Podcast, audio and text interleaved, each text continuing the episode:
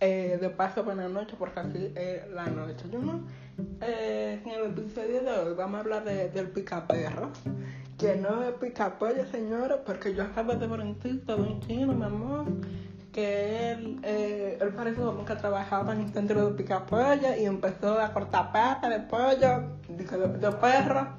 Y entonces nosotros no estamos comiendo pollo, nosotros estamos comiendo, es, es como mulo, mulo de perro eh, empanizado con huevo y harina y, y, y, frito. O sea, explícame.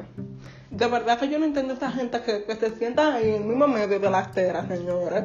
Hasta comiéndose un montón, güey, con frito y, y arroz y habichuela para allá. Mira, yo entiendo que usted se compra su dinerito, todas sus cositas, su vaina, de, ¿qué sabes? Para tu comer. Pero dime, mi amor, un picapollo, eso no es picapollo, eso es picaperro. Por es que todos los hombres están demasiado perros, señores. Porque es que están comiendo demasiado. Es en exceso que están comiendo el picaperro. Mira, yo voy a dejar esto hasta aquí yo.